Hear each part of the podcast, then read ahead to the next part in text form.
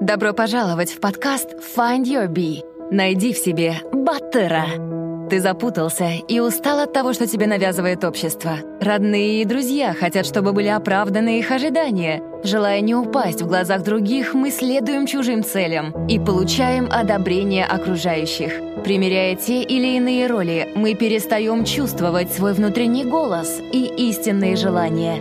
День за днем мы предаем себя и наши мечты. Наш подкаст для тех, кто хочет обрести внутреннюю свободу и посмотреть на жизнь под другим углом. Мы беседуем с разными людьми, теми, кто не принял правила игры нашей действительности и нашел путь к истинному «я» и своему счастью. Мы говорим о самопознании и разных возможностях для развития.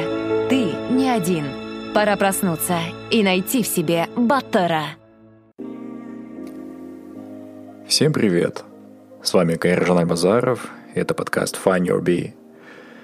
Нередко, чтобы разобраться в себе и определить собственный путь, очень полезно понять, что же мы за общество, куда идет страна, какие в ней есть тенденции, возможности и ограничения.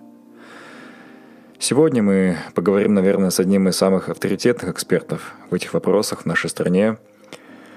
Когда я только начинал записывать подкасты, полтора года назад, то казалось, что позвать нашего сегодняшнего гостя будет пределом мечтаний.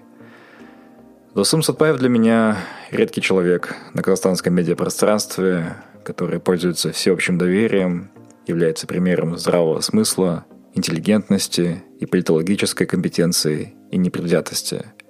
Итак, давайте слушать.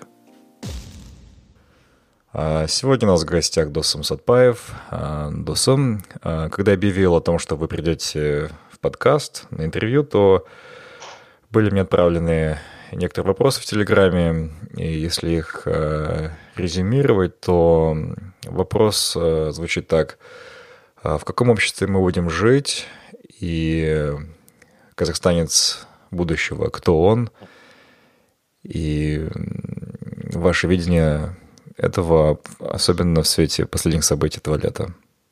Ну, на самом деле, скажем так, я так долгое время работаю в сфере политической аналитики, что уже как бы у меня накопилось довольно большое количество а, немного таких пессимистических а, все-таки суждений касательно того, что сейчас происходит в нашей стране. Угу. Вот я помню, например, 90-е годы когда был только мощный энтузиазм у людей, когда были первые определенные признаки ну, построения такого демократического общества, это все продолжалось ориентировочно до 95 года, то на самом деле был только мощный ажиотаж вот, с точки зрения активного развития гражданского общества. То есть был тогда шанс, что действительно Казахстан мог бы пойти по тому направлению, по которому сейчас, например, вот активно идет та самая Грузия, угу. на которую, кстати, многие ссылаются, даже с точки зрения правоохранительной реформы, да, вот после вот этого трагического э, случая ужасного с Денисом Теном. Вот. Но, к сожалению, мы э, упустили этот шанс. То есть с 95 -го года, к сожалению, вот то, что мы видим с точки зрения политического развития, это, к сожалению, не то, что многие люди ожидали на самом деле. Угу. То есть формально, да, как бы Казахстан на фоне других стран, может быть, Центральной Азии выглядит, может быть, и хорошо, как такая красивая витрина. Но если копнуть глубже, то мы выясняем, что это такой колос на глиняных ногах, да, угу. вот, внутри которого такое большое количество проблем, такое большое количество скелетов в шкафу, которые вываливаются именно в случае кризисных ситуаций. Да. Это показали события в Шанараке в 2006 году, это Жанаузине 2011 год, это земельные митинги 2016 года. Это вот э, даже последний вот этот э, страшный инцидент с Денисом Теном говорит о том, что все сегменты государственного управления не абсолютно не работают в интересах граждан страны, вот, э, потому что они замкнуты на, сами, на, на самих себя. А это является следствием именно того, что эта система не демократическая. То есть э, для наших представителей власти граждане страны это просто, скажем так, некая масса то есть, которые они хотят управлять, и при этом они массу целенаправленно делают невежественной, целенаправленно снижают определенный уровень ее политической культуры и так далее, потому что считают по наивности своей, что такой массой легче управлять. И э, я думаю, что вот в этом их самая главная ошибка. То есть когда же, как, как показали вот события вокруг Дениса Тена, многие люди не хотят превращаться в некую массу, вот, которой можно просто манипулировать. Они хотят иметь свое слово, они хотят э, влиять на, на политические процессы. И вот даже вот те требования, которые звучали по поводу там, оставки министра внутренних дел или по поводу необходимости реформ правоохранительной системы, это, кстати, озвучили многие люди, которые традиционно никогда не были внутри политики. Да. То есть это люди, которые как бы к ней относились довольно так немножко отстраненно, и вдруг этот инцидент показал, что на месте известного фигуриста мог оказаться каждый гражданин Казахстана, и, в принципе, многие и так оказываются. Ну да. Если так посмотреть по статистике, преступления происходят каждый день во всех регионах Казахстана, самые страшные преступления, там и убийства, и с грабежами, с грабежами связаны и так далее. Просто эта статистика не всегда официально, скажем так, озвучивается. Поэтому мы сейчас вот видим как раз-таки большое разочарование у очень многих людей в Казахстане. Кто-то, конечно, это будет потом трансформировать в такие протестные настроения, они уже есть, а кто-то будет просто голосовать ногами, то есть уезжать из страны. И это сейчас уже тоже наблюдается, особенно среди молодежи. Угу. Как вы думаете, у власти, у правительства что-то ёкнуло в сердце вот министр информации недавно говорил, мы должны сделать выводы из последней трагедии с Денисом Теном. Понимают ли они, насколько недальновидно они поступают, постоянно сдерживая и умалчивая? Ну, лично сомневаюсь в искренности этих слов, э, потому что, к сожалению, Эм, у них отношение к реалиям немножко другие, чем, например, у простых граждан Казахстана. То есть для наших чиновников все-таки самое главное – это инстинкт самосохранения, в первую очередь, в глазах главы государства. Да? То есть их и не интересует, в принципе, мнение общественности как таковое. Да, точечно они могут реагировать на какие-то а, общественные реакции, а обратите внимание, когда речь идет о политических реформах, например, да, угу. то есть власть здесь наоборот очень жестко оказывает давление на, на источники вот этой, скажем, вот этих требований.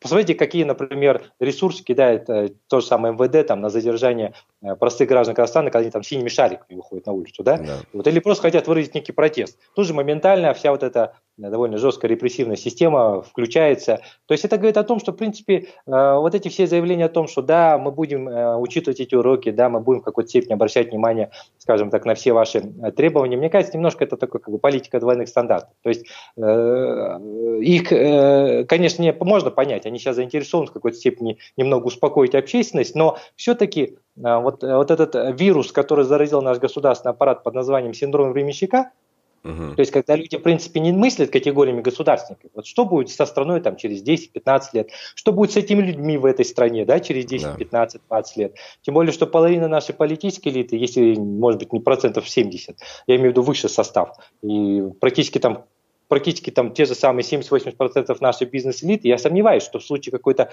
серьезной кризисной ситуации в стране они останутся в этой стране.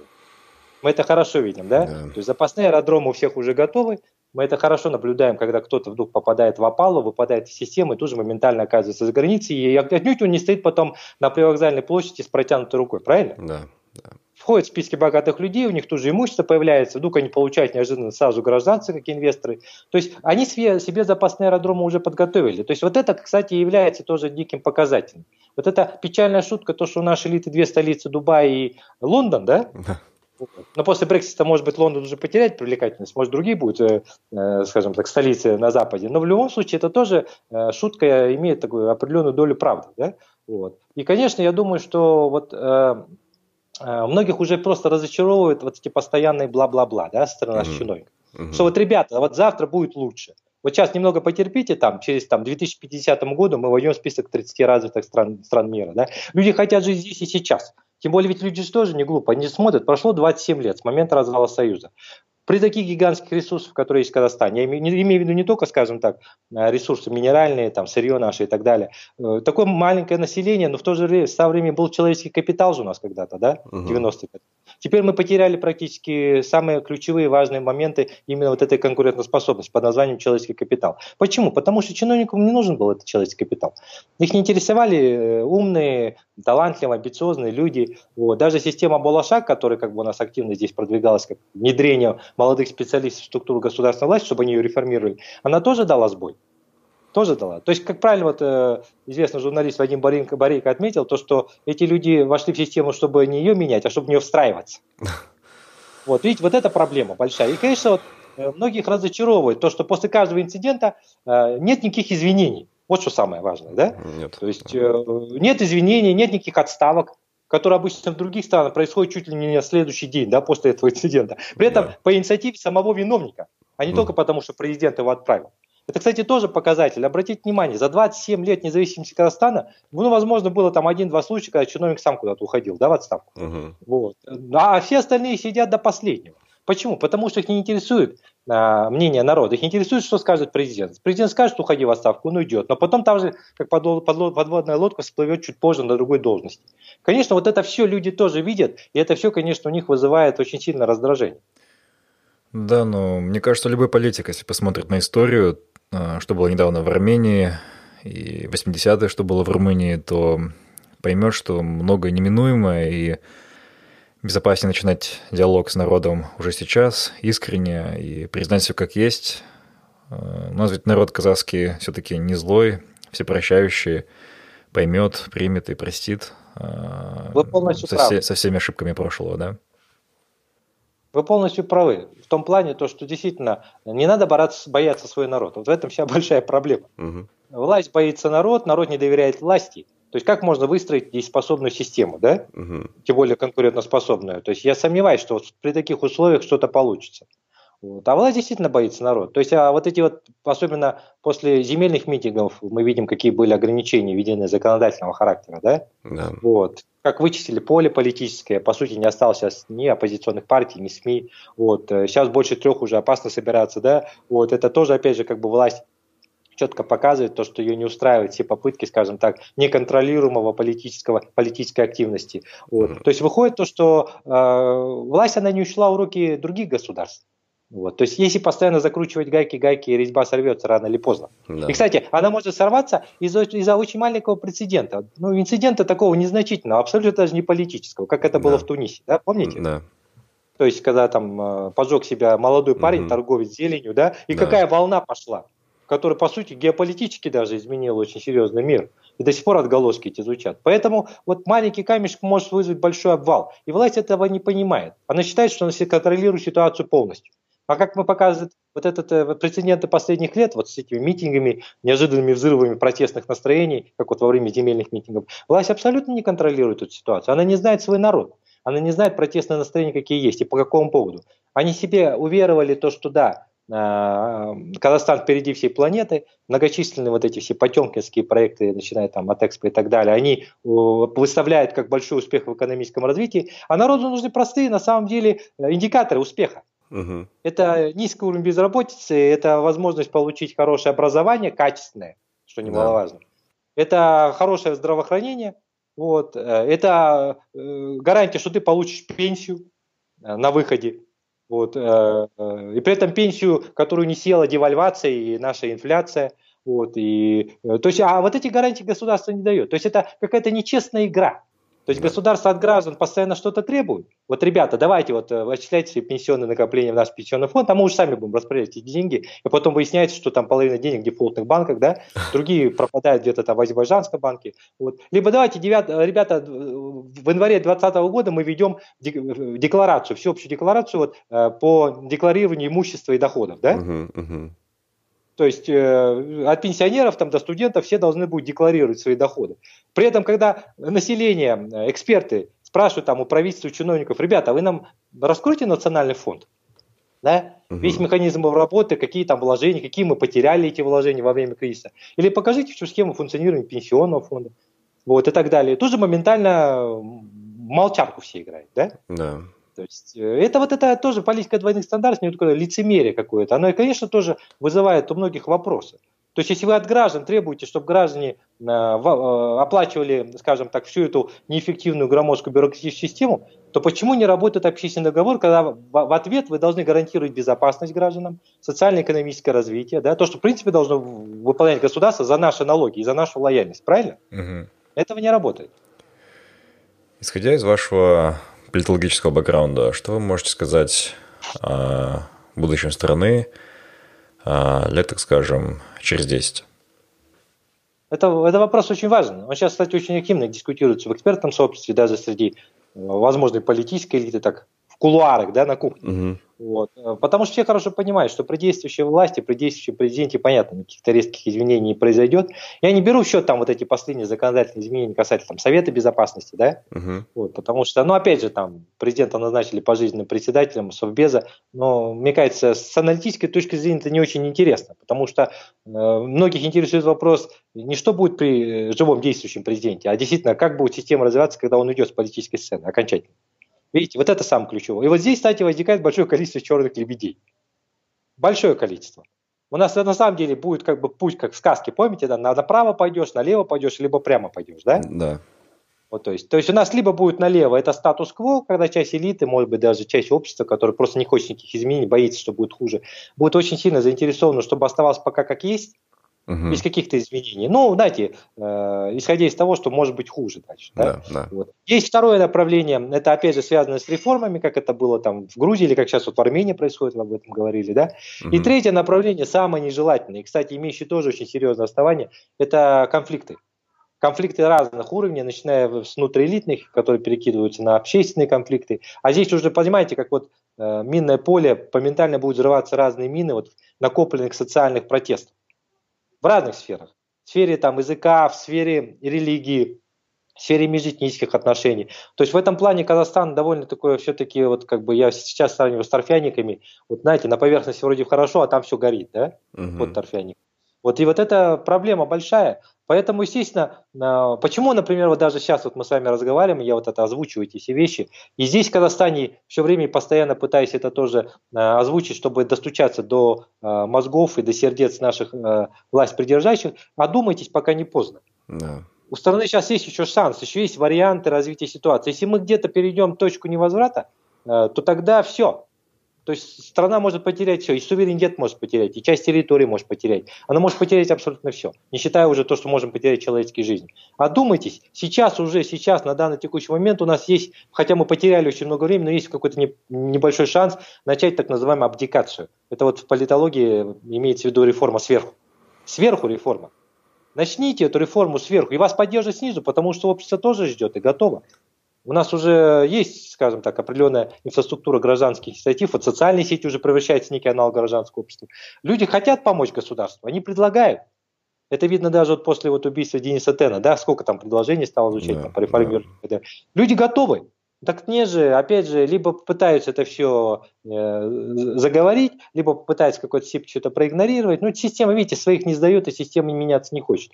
Вот. И вот мы пытаемся все время объяснить уже сколько лет, то, что, ребята, если вы не хотите менять систему, боясь демократии, подумайте о собственном инстинкте самосохранения, да? Да. Вот. Лучше, я, я часто говорю, лучше управляемая децентрализация, да, угу. вот, чем неуправляемый распад системы.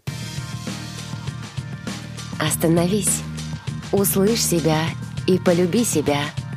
Find Your Bee. Подкаст о самопознании и личностной свободе. Подробнее на сайте findyourbee.com.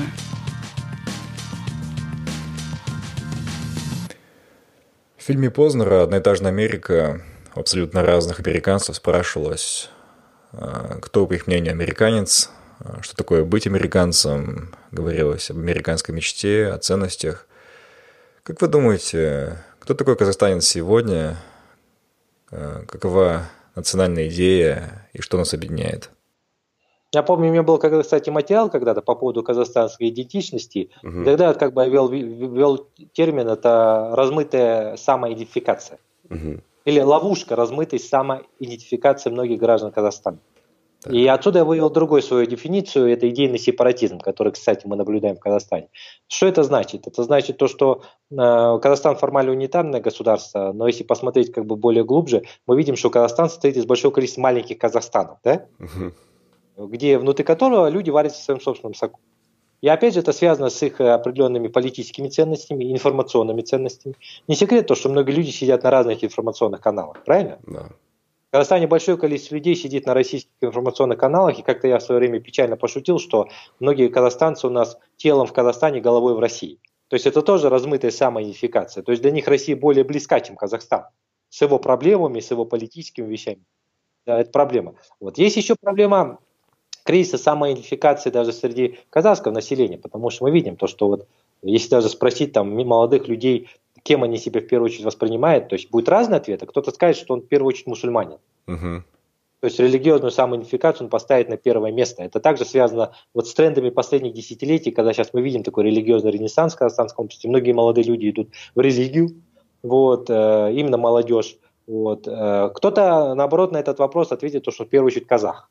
Угу. То есть это уже такая этническая самоидентификация у него. Кто-то скажет, что он в первую очередь, например, там Аргын, Найман, да, или там Жагалбайлы, то есть такая родоплеменная самоидентификация, да? да? Понимаете, то, что у каждых людей э, свои могут быть приоритеты в этой самоидентификации, в этом тоже есть э, определенный нюанс э, с точки зрения будущего государства, потому что, к сожалению, наш государственный аппарат, наша власть таки не смогла найти некие общие ценности, которые бы объединило всех этих людей. Угу.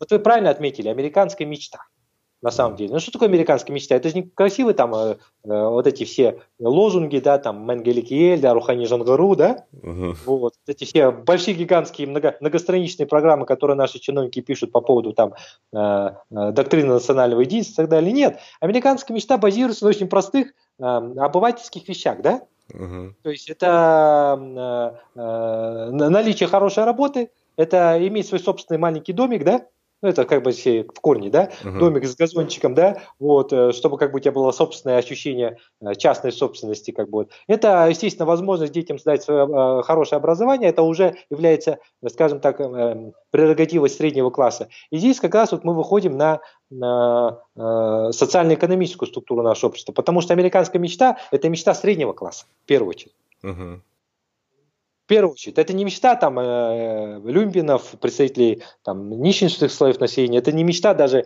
э, э, богатеев, которые по наследству получили богатство. Американская мечта – это мечта среднего класса, который считает, да, я могу стать богатым при моих способностях и возможностях, да, только дайте мне равные эти возможности и шансы. Вот я вырваться из среднего класса наверх, и даже, возможно, из бедных слоев в средний, а потом уже туда, в э, сферу э, там, бизнес-элиты и так далее. Вот. вот это американская мечта. А база – это средний класс. В Казахстане казахстанская мечта тоже могла бы базироваться на среднем классе, потому что в разных странах мира средний класс объединяет общие ценности, на самом деле.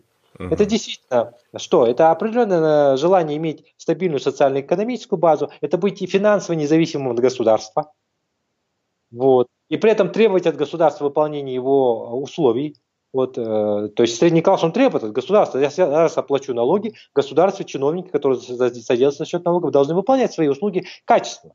В этом плане вот Америка тоже хороший показатель. И вы недавно, кстати, я вот читал у Познера вот этот э, э, небольшой, помните, у него был такой как бы э, э, материал касательно, когда он потерял паспорт. Да-да-да. да.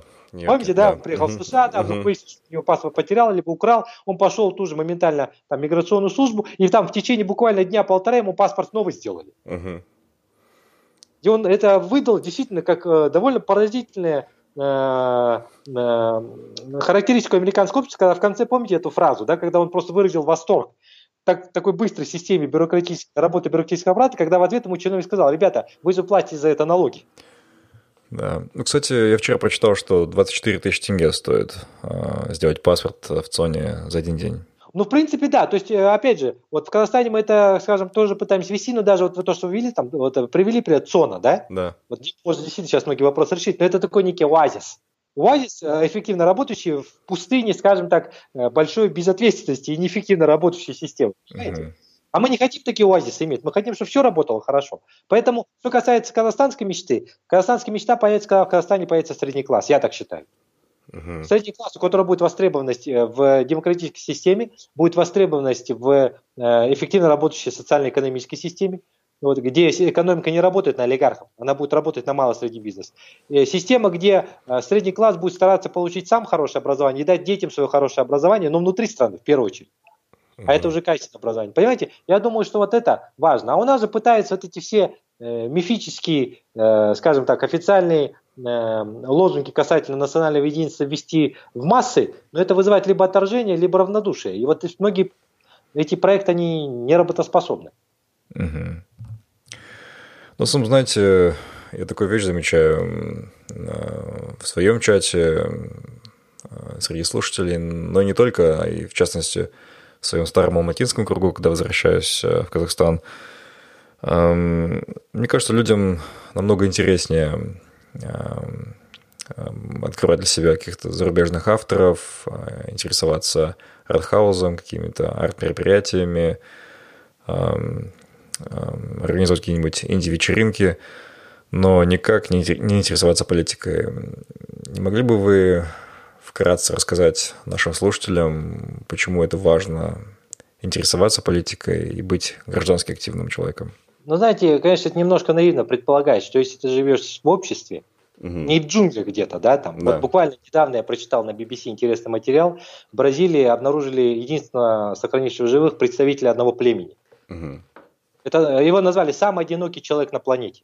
То есть он один остался, многих э, представителей этого племени вот, э, бразильских джунглях убили браконьеры, uh-huh. вот, э, э, он один, и он живет уже там 20 с лишним лет один, вот, и к нему никто не подходит, э, его снимают только на расстоянии, вот, то есть понятно, что этот человек, он может чувствовать себя свободно, он вне системы, назовем это так. Uh-huh. Реально, как помните, там, Нео вышел из Матрицы, да? Да. Вот. Ну и то, когда Нео вышел из «Матрицы», вот в этом фильме «Братьев Вачковских», он все равно был в сообществе других людей, да? Угу. Обратите внимание, где тоже была своя определенная матрица с другими ценностями, да? Угу. Поэтому и была война там, между машинами и людьми. Поэтому, если ты живешь в обществе, и, э, то было бы наивно предполагать, что ты э, вне политики. С момента рождения ты уже внутри политики. Я даже иногда вот привожу пример, это, э, кстати, психологи тоже, уже давно, кстати, эта концепция существует, то, что с момента рождения ребенка он тоже попадает в некую такую маленькое государство. Да? Угу. И это первое государство, это авторитарное государство на самом деле, да, с кем сталкивается каждый рожденный ребенок. Почему? Потому что он полностью зависит от своих родителей до определенного момента. То есть то, что родители скажут, то, что родители э, э, будут, скажем так, э, э, его контролировать, следить до определенного момента, это, это на самом деле авторитарное государство. Потом, чуть позже, эта система может меняться. То есть система может быть стать более демократичной. Либо это быть, может быть полная анархия, да? Когда угу. каждый сам за себя, даже внутри семьи. Родители сами по себе, дети сами по себе. Либо это может быть полный э, сепаратизм и развал этой системы, да? Когда родители разводятся, ребенок тоже уходит, да? Понимаете? То есть с момента своего рождения ребенок в любом, в любом случае попадает в некое такое свое такое эрзац государства со своими правилами. Но когда он выходит в, уже в общество, он уже попадает в институт социализации первый. Детский сад – это уже институт социализации, да? созданный, угу. кстати, государством. Да. Школа – это тоже институт, созданный государством.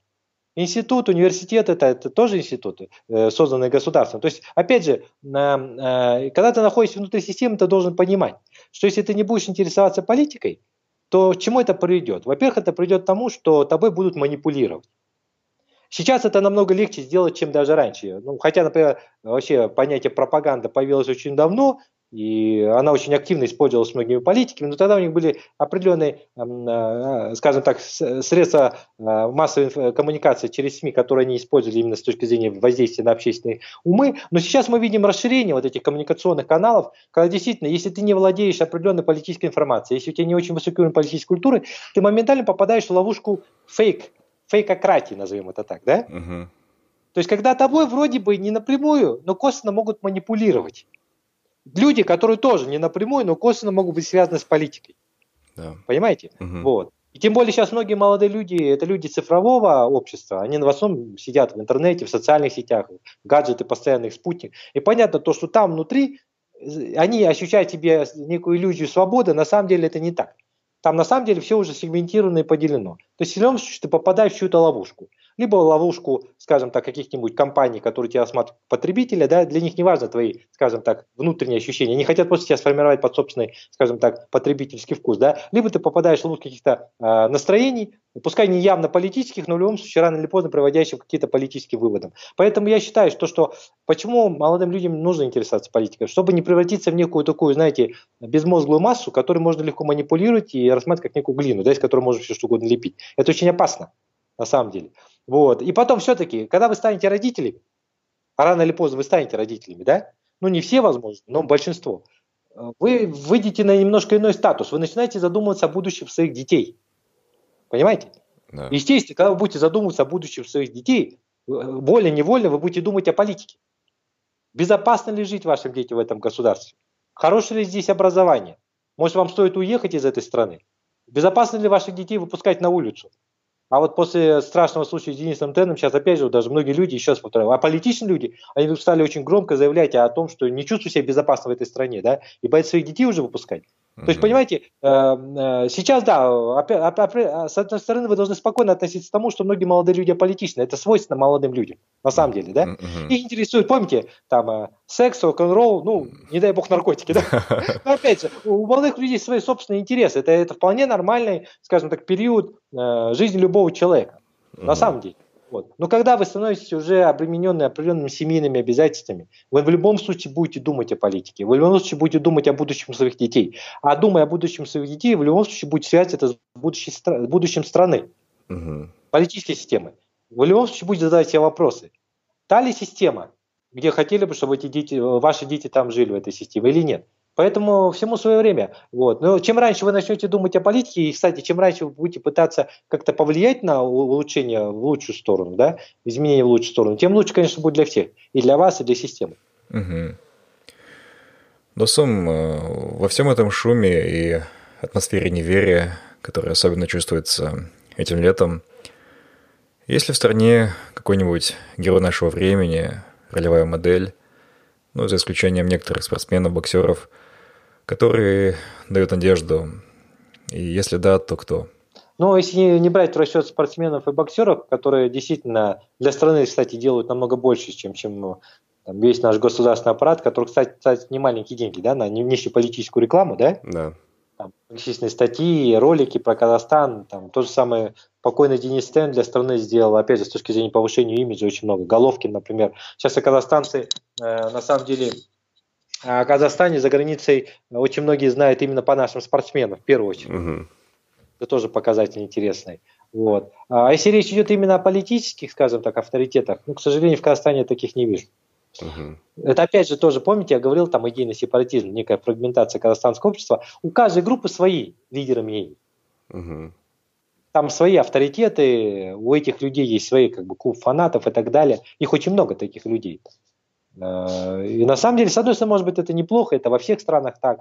Вот. Но, конечно, было бы неплохо, с другой стороны, если бы был, были некие такие общенациональные лидеры, да, вот, э, моральные авторитеты, назовем это так, угу.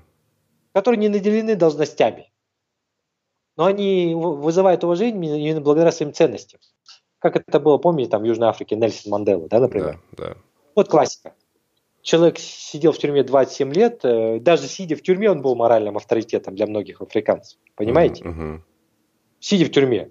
А когда вышел из тюрьмы, опять же, я даже пост по поводу вот столетия с момента его рождения написал, это интересный показатель. Человек зашел туда радикалом, да, тоже, революционером uh-huh. таким, ну, обвиняли тоже, кстати, в террористической деятельности тогда, режима апартеида, но вышел он оттуда мудрецом, философом, политиком умудренным из тюрьмы который не стал, извините, устраивать кровавую бань э, по отношению к белым. Нет, он пытался, наоборот, построить э, Южную Африку, исходя из э, принципов толерантности и так далее. В другой момент, что сейчас, может быть, по-другому сейчас южноафриканские политики себя ведут, но Нельсон Мандела, когда стал президентом, он пытался действительно построить совсем другую систему, именно исходя из неких принципов политических, своих собственных в том числе. Не, напоминает чем-то Ганди. Uh-huh. То есть не насилие. Вот. Вацлав Гавел, например.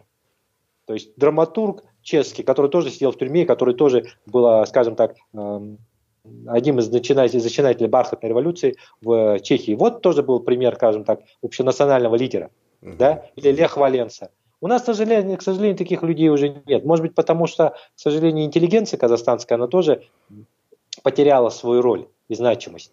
У нас, по сути, может быть, и не осталось вот, как такового понятия интеллигенции, вот именно с точки зрения того, что они в первую очередь носители вот этого моральных ценностей.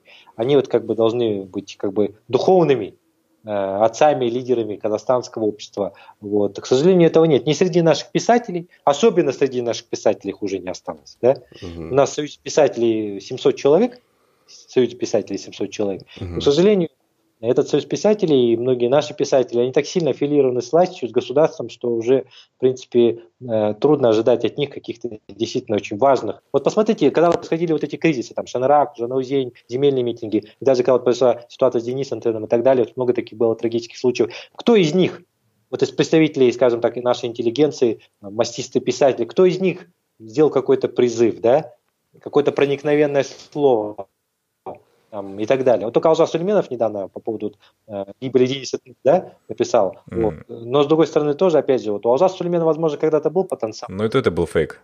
Да, да, нет, нет, ну, ну да, да, то фейк был в итоге, да, но вот потом, опять же, мне скинули, скажем так, его рукописную часть. Угу. Она очень маленькая, да. за его подписью. Не тот большой, да, вот, скажем так, стихотворный, вот, текст, который был фейком, а попозже небольшой, вот, э, который э, как раз именно э, связывают именно с Алжарским временем. Но в любом случае, я почему это, об этом говорю? Я говорю о том, что, к сожалению, мы действительно в Казахстане не имеем на данный момент ни одного такого общенационального авторитета. Возможно, знаете, это с чем связано? Связано с тем, что власть была в этом не заинтересована. Угу. То есть ей все-таки более удобны люди, которые находятся под ней. Да. Вот. И среди интеллигенции, писателей, вот, то есть они стараются, стараются их э, где-то там их кого-то покупать, кого-то, скажем так, аффилировать с собой и так далее. И в этом большая проблема. То есть, когда наступит кризисная ситуация в стране, действительно, кто мог бы э, взять на себя роль? Возможно, кстати, здесь я э, немножко сделаю поправку. Для меня, возможно, такими авторитетами был Макс Бакаев, например, да? Да. Вот, да, вот, который сейчас сидит в тюрьме, или Талгат Аян. Вот. Э, люди, которые тоже, скажем так, резко вот как бы вот вышли из э, общественности, вот, стали такими общенациональными лидерами, ну в каком плане? Все-таки их призывы, они как бы очень сильно да, взбаламутили всю страну. Uh-huh. Вот, то есть они смогли действительно очень многих казахстанцев в какой-то степени э, воодушевить по поводу вот земельных вещей. Это привело в любом случае к тому, что власти пошло, пришлось как-то реагировать на это все, да, там, создавать земельную комиссию и так далее. Вот. Э, возможно, да, вот э, и в будущем появится новое поколение лидеров, как, вот, как Макс Бакаев, которые смогут стать этими общенациональными лидерами вот, в кризисные моменты. Хотелось бы, чтобы это именно были созидательные лидеры. Вот. Но на данный текущий момент, вот, если исходить из текущей вот, политической ситуации, я вот не вижу пока, к сожалению, пока не вижу. Вот. Но в будущем, еще раз повторю, ситуация может поменяться. Вот. И э, я хотел бы, чтобы таких людей было побольше, конечно, в Казахстане. Угу. Побольше. Потому что они могли бы в какой-то степени действительно э, создать, может быть, будущую элиту страны. Вот. Как это было в Грузии или даже в Армении. Да. Там, Пашинян, например, да, вот классический пример тоже, да, человек-трибун, который как бы, э, ну, по сути, как бы его активно подняла на вершину улица, да? Да. Вот. И вот мы видим, к чему это приводит. В том числе и к определенным позитивным изменениям. Вот. Хотя он тоже политикой давно занимается, но все-таки его подняла улица, то есть она его вела во властные коридоры. Вот. И в будущем я надеюсь, что у нас будут свои же э, аналоги, скажем так, э, грузинские, армянские, то есть когда во власти появятся люди, которые все-таки будут больше думать о стране, чем о своих кошельках и о своих родственниках. Понравился наш подкаст? Найди Find Your Bee без пробелов в соцсетях Facebook, ВКонтакте, Instagram, а также на наших каналах в YouTube и Telegram. Подписывайся и следи за новыми выпусками нашего подкаста. Досум, каким вы видите постназарбаевский Казахстан? Какие группировки, элиты, силы будут бороться за власть в Казахстане? Да, сейчас эта тема очень сильно многих, э, скажем так, э, интересует. Сейчас, тем более, началась новая волна обсуждений э, по, по поводу транзита власти в Казахстане. Кстати, вот мы в 2013 году, вот мы книгу выпустили с ребятами. Эта книга, кстати, была вот первая в Казахстане, посвященная попытке анализа того, что может быть после смены власти в нашей республике, какие возможны сценарии – но, опять же, выводы не очень, может быть, оптимистичные. Почему? Потому что в этой книге, например, мы, опять же, пришли к выводу, э, что э, в чем проблема 27 лет развития независимости Казахстана, что наша власть, она не создала сильные политические институты в стране. То есть у нас элита, она состоит из определенных очень влиятельных персон. Таких персон, в принципе, в Казахстане не так много. Есть, скажем так, семья президента, есть ближайшее окружение главы государства. Еще идет много рассуждений по поводу того, что будет, когда старая гвардия уйдет. Да? И придет, скажем так, новое поколение. Ну, старая гвардия – это те люди, которые когда-то с президентом еще в советское время начинали. Некоторые действительно уже, как Владимир Ни, например, помните, да, был такой очень влиятельный да. А, представитель казахстанской элиты, один из немногих людей, который мог спокойно к президенту заходить. Вот, э, Владимир Ни, он скончался несколько лет тому назад.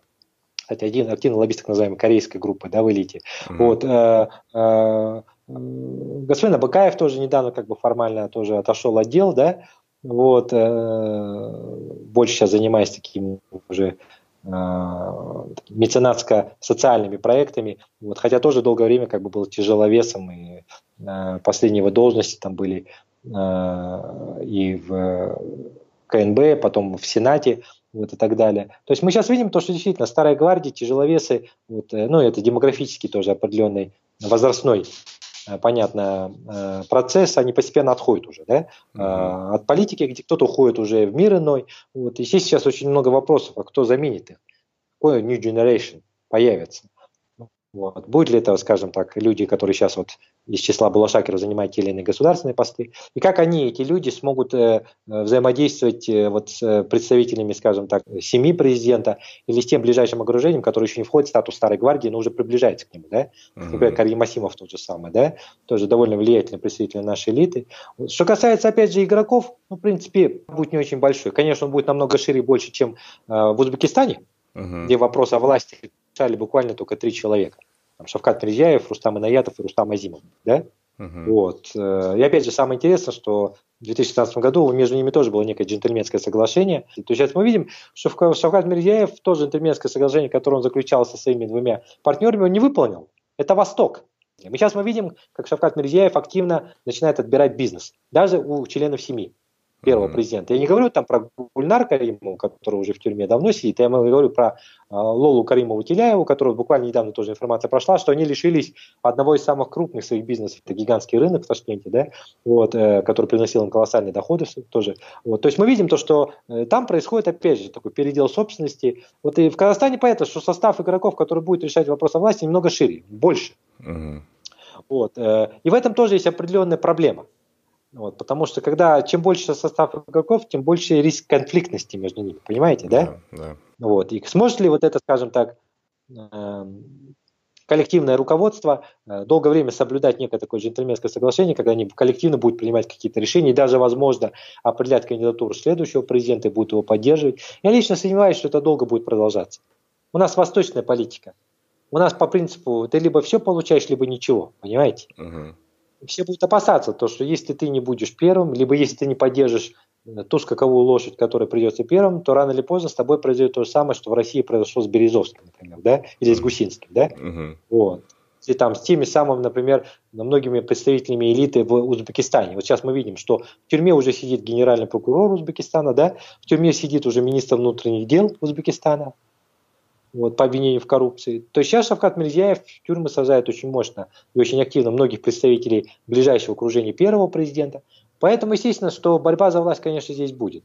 Возможно, не сразу после ухода президента будет какой-то, возможно, буферный период, но она рано или поздно произойдет.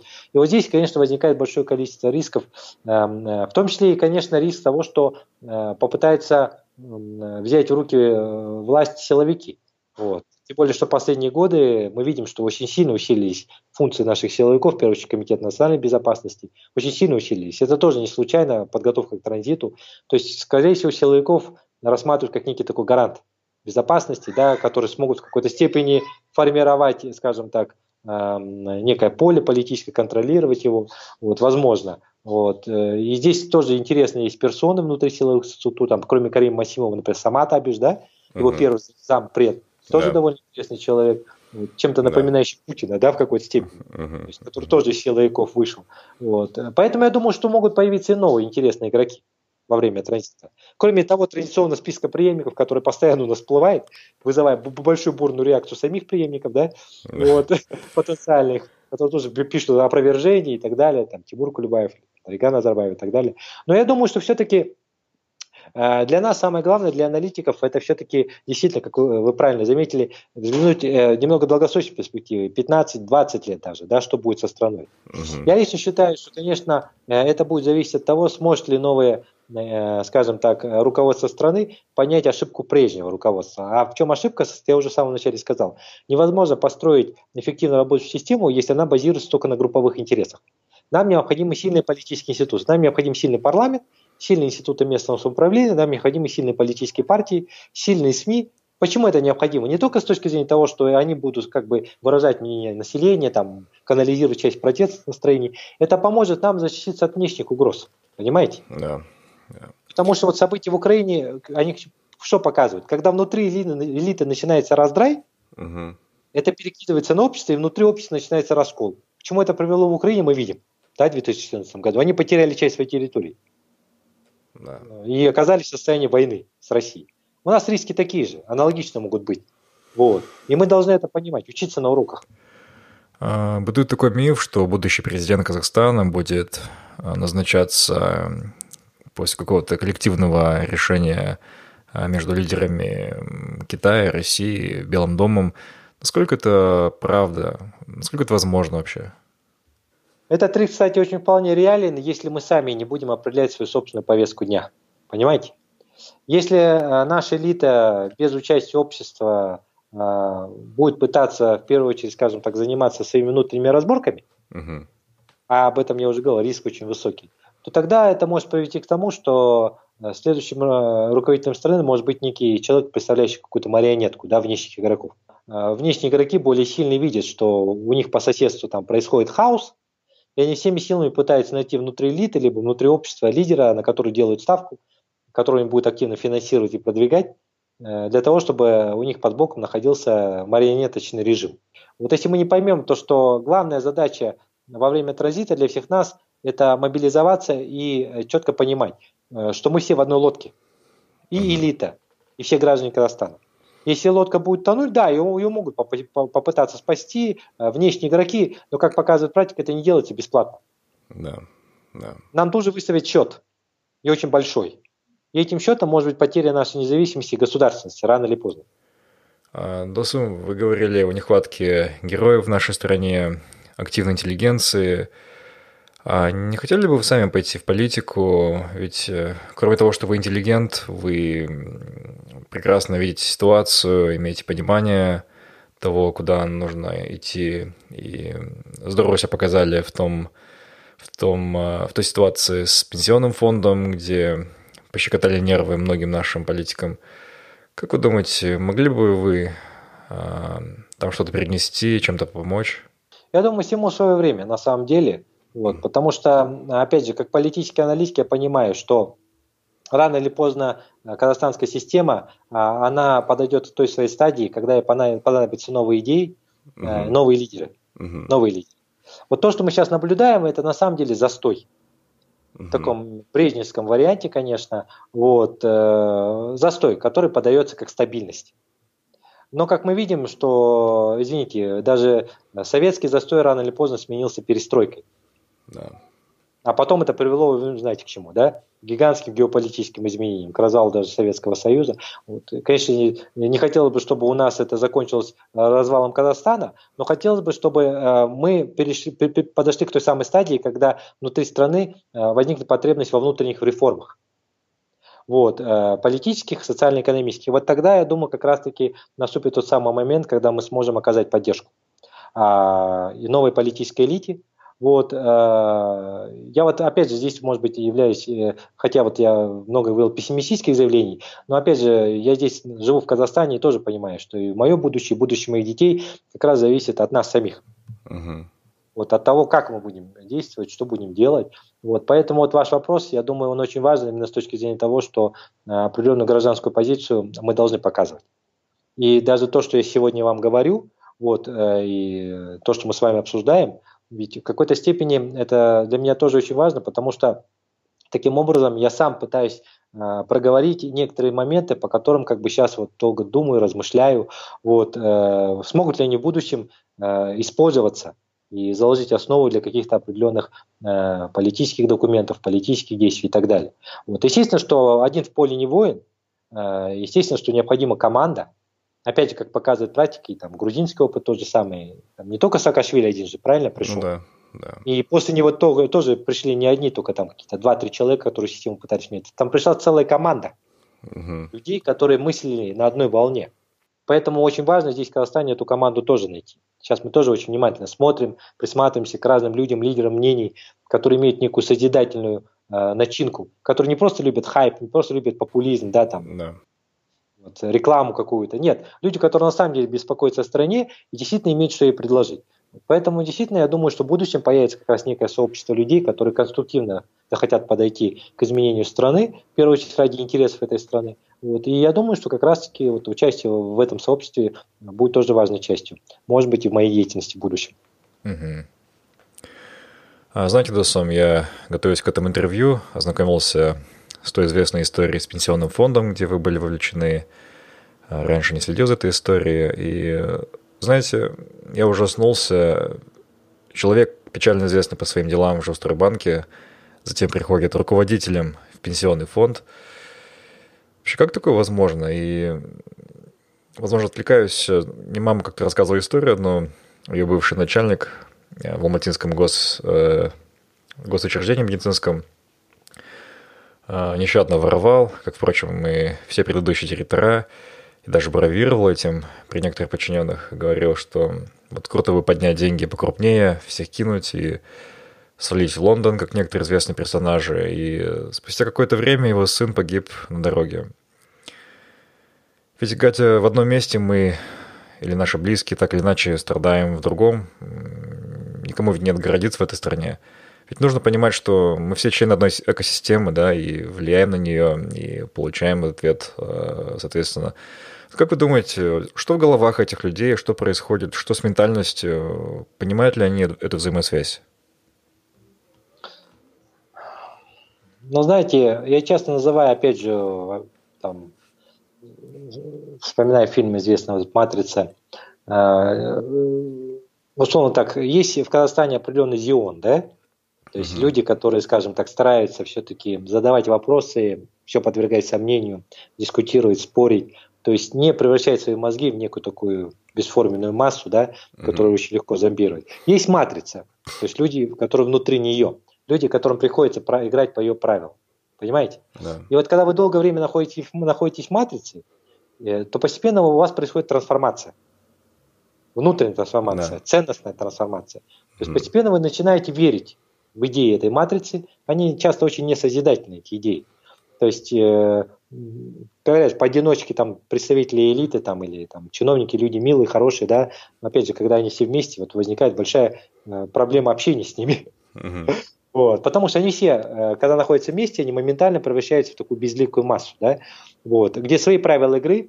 И вот, и, кстати, даже в работе над своей книгой я пришел к интересному выводу, то, что вот даже коррупция у нас, это не просто такой уголовно-юридический, да, такой как бы правовой элемент. Uh-huh. Вот, это в том числе некая такая неформальная коммуникационная связь между ними, коррупция.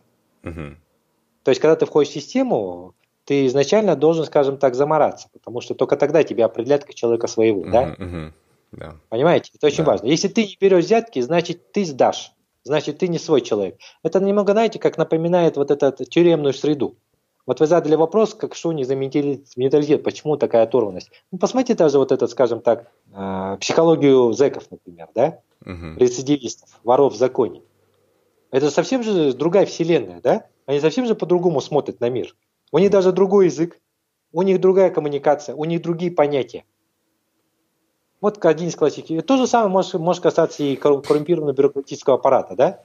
Вот. Там те же самые паханы сидят, да? Yeah. У них свой собственный язык, канцелярский, непонятный простым людям. И у них, в принципе, может быть, та же самая психология, грабь награбленная, да? Либо просто грабь. Mm-hmm. И при этом, как и в криминальной среде, ты должен уметь делиться.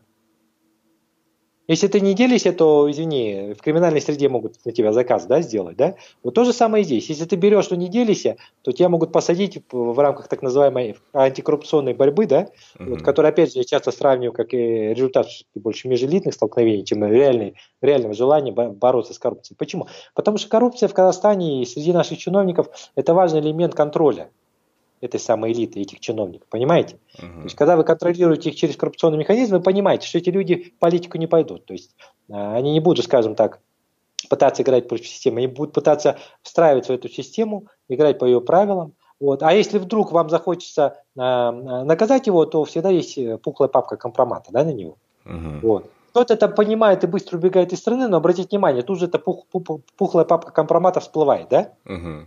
Вот мы сейчас с вами ведем беседу, а вот буквально на днях начался судебный процесс против там Храпунова, членов его семьи, да? Ну, заочный судебный процесс, да? Начался.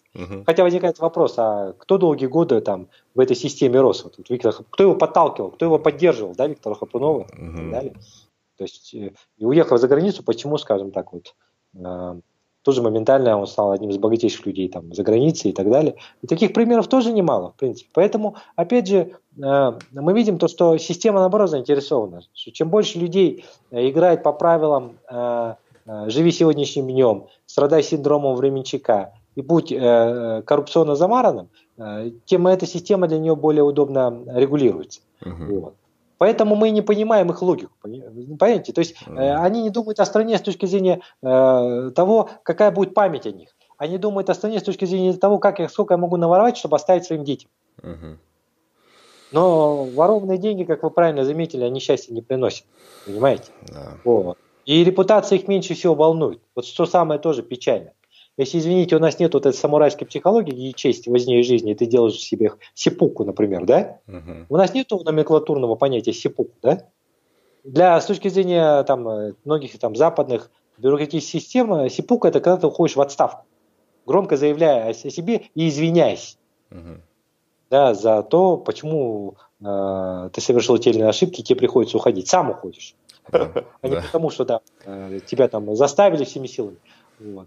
И вот это большая проблема, я думаю, для нас э, очень серьезная, когда мы вот в разных измерениях, они и мы, да.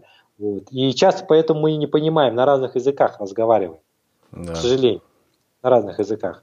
Вот. И понятно, что мы надеемся, что все-таки, опять же, во время э, вот этого транзита и появления, скажем так, желания что-то изменить со стороны даже реформаторской части политической элиты, мы сможем переломить эту ситуацию и что-то сделать в более лучшем виде с точки зрения модернизации нашего бюрократического аппарата, который сейчас, повторю, на данный текущий момент, к сожалению, э, настолько оторван от народа, что э, народ уже считает, что, в принципе, зря его кормят. Назовем это именами. Угу. Остановись, услышь себя и полюби себя. Find your bee – Подкаст о самопознании и личностной свободе. Подробнее на сайте findyourbee.com. А, Досум, вы человек светский, известный, Больше. А, и медийный, и наверняка знаете очень многих людей из власти. И вот на этих встречах, а, на светских раутах, на ивентах Разделяют ли люди из политики вашу точку зрения, ваше видение? Насколько они вообще честны, открыты с вами? И нет ли какого-то, может быть, избегания вас, э, так как вы, возможно, не очень удобный человек в связи с последними э, громкими высказываниями? Но опять же, даже вот как показалась ситуация с пенсионной системой, ведь мы же даже предложили свой определенный, да, тоже как угу. бы э,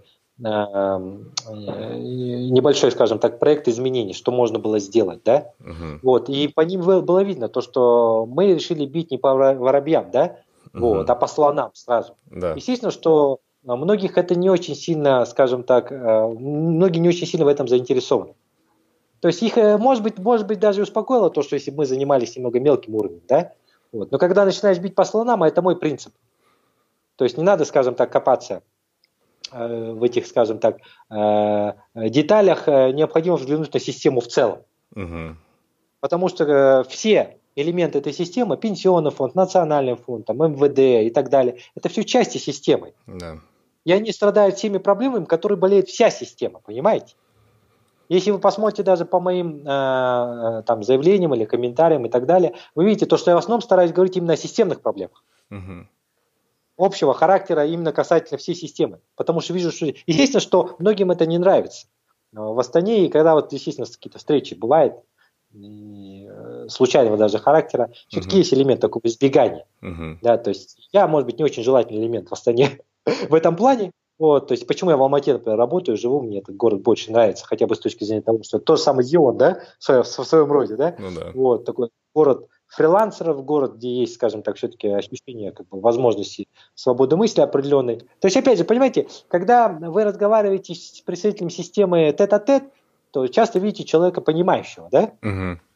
Который понимает, какие проблемы есть и так далее. Но опять же, всегда возникает э, вопрос, когда человек опять возвращается в систему, как, что он может изменить? Да. Понимаете, да? Потому что один в поле не воин. То есть, да, вот этот хороший человек, этот умный человек, но все-таки в основной своей массе вместе, скажем так, они стараются эту систему не менять а в лучшую сторону. Есть такая определенная имитация деятельности, за, опять же, за наш с вами счет, да, угу. вот, э, есть какие-то частичные улучшения в определенных отдельных сегментах, как вот с сонами, помните, было, да?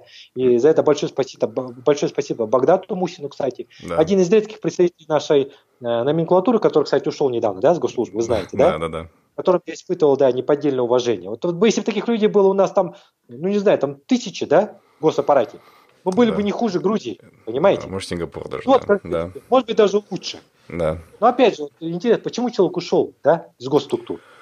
Ну, написал, ну, опять, да, здоровье, да. время личной жизни. Ну вот, видите, да, здоровье, время личной жизни. То есть печально, очень печально, что такие люди уходят, и их не появляется. Их, если их можно было клонировать, да, да. это было бы вообще, может быть, хорошо. Да. Ну, вот такие оазисы появляются. И только потому, что там вот появились такие э, государственники, которые что-то решили изменить, у них это получилось, да? Да. А в совокупности, опять же, мы не видим вот этих изменений на глобальном уровне. Вот. И это большая проблема. Поэтому Действительно, отношение немного ко мне, конечно, если речь идет о чиновничьем аппарате, оно такое довольно, возможно, негативное. Вот. Э, меня не приглашают на вот эти официозные мероприятия, чему я очень рад. Туда бы я никогда не поехал бы, потому что не люблю быть, извините, просто неким элементом антуража, да? Да, вот таким, да мебелью. Мебелью, да. Для создания массовки, да. Вот. То есть, э, поэтому здесь, если в Алмате проводятся какие-то интересные э, мероприятия, вот, где можно свободно, без цензуры задавать вопросы, дискутировать, я всегда участвую. Если там есть представитель власти, я всегда готов их выслушать и вступить с ними в дискуссию. И вот, э, да, появляются такие площадки, о которых я уже говорил, но их не так много. Вот. Но, к сожалению, опять же, я вот не вижу то, что это приводит к каким-то, с их стороны, может быть, со стороны самого бюрократического аппарата, каким-то изменениям. Вот это печально. Угу. Вы довольно откровенно а, рассуждаете о политике, о первых лицах государства, что очень не свойственно для нашей страны. Были ли у вас когда-нибудь проблемы из-за этого? Э, проблемы, в принципе, были. То есть, э, опять же, понятно то, что, скажем так, много из того, что, из того, что я говорю, оно может не нравиться, и очень сильно, может быть, не нравится. Вот. Но много из того, что мы говорили uh-huh. в свое время, как аналитики, к сожалению, это потом все реализовалось на практике. Uh-huh.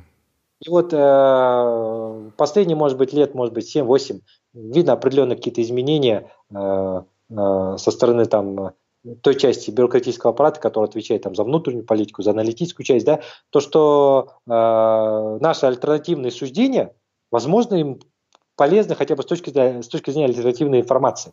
Угу. Другой момент, то, что, к сожалению, многие наши рекомендации они не реализуют на практике.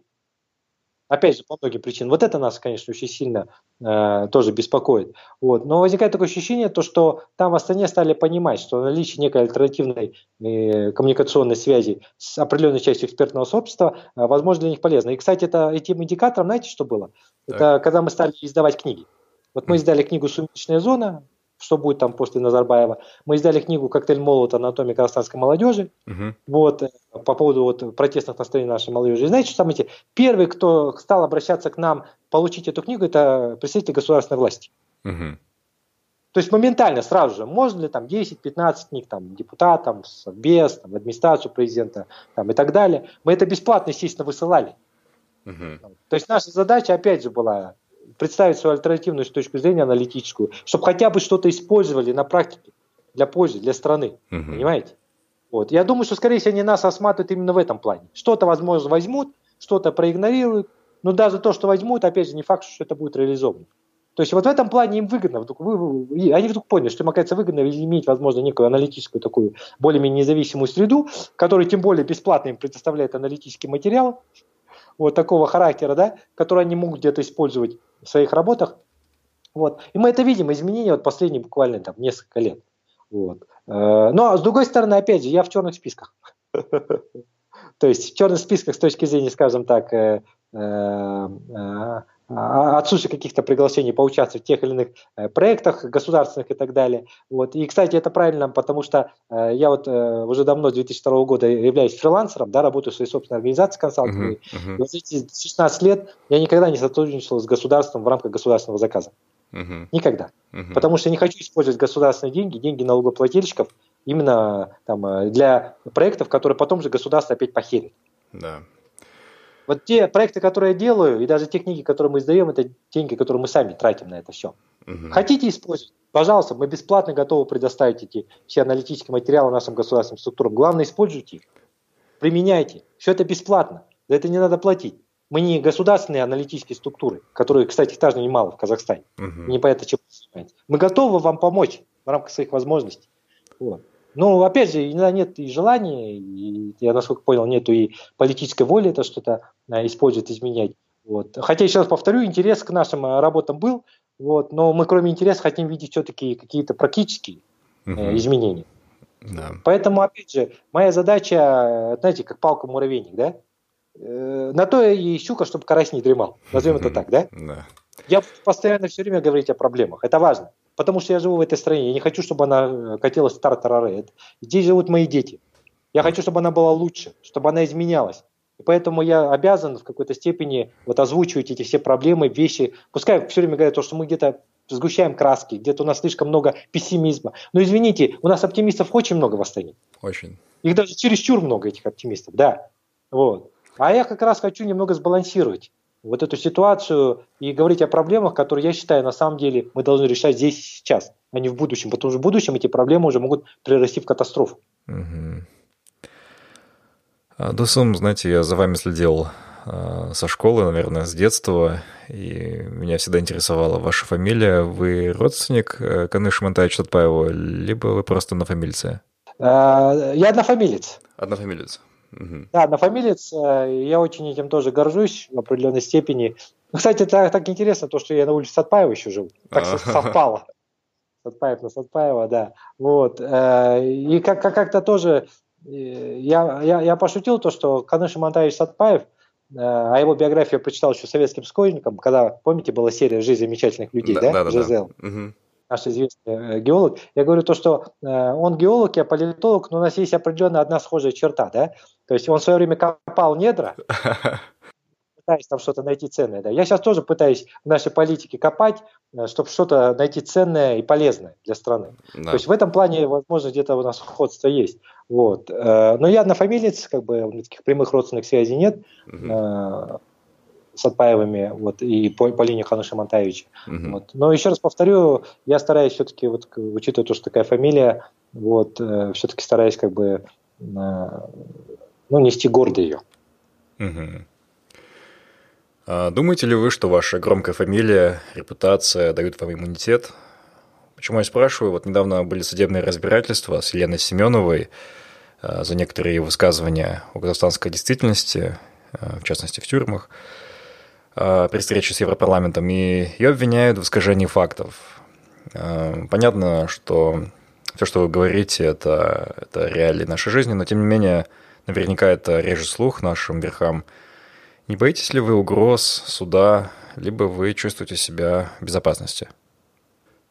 Не, в Казахстане никто не может чувствовать себя безопасно, абсолютно. Угу. В этом, кстати, и самая большая проблема. Помните этот известная пословица «от тюрьмы до от сумы не зарекайся», да? Да, да.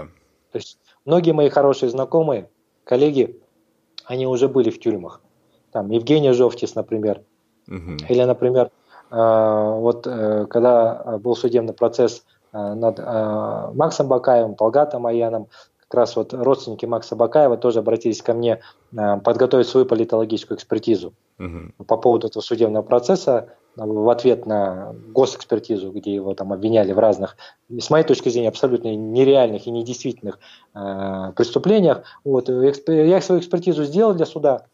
И тогда, как раз, когда я ее готовил, я в очередной раз понял, то, что в этой стране э, никто не может быть полностью э, э, быть уверен в том, что с ним завтра произойдет. Абсолютно. Угу. Вот. И это, кстати, опять же является тоже вот и дополнительным индикатором того, что это государство не для граждан. Это больше граждан для этого государства. Угу. Это государство по своему хотению, усмотрению может что угодно с ними делать. Вот. А, и здесь нет абсолютно у нас неприкасаемых. И, кстати, самое интересное, у нас неприкасаемых нет уже и внутри элиты, да? Да. Вот как это мы видим по многим судебным процессам. Но, опять же, это больше связано с внутриэлитными столкновениями.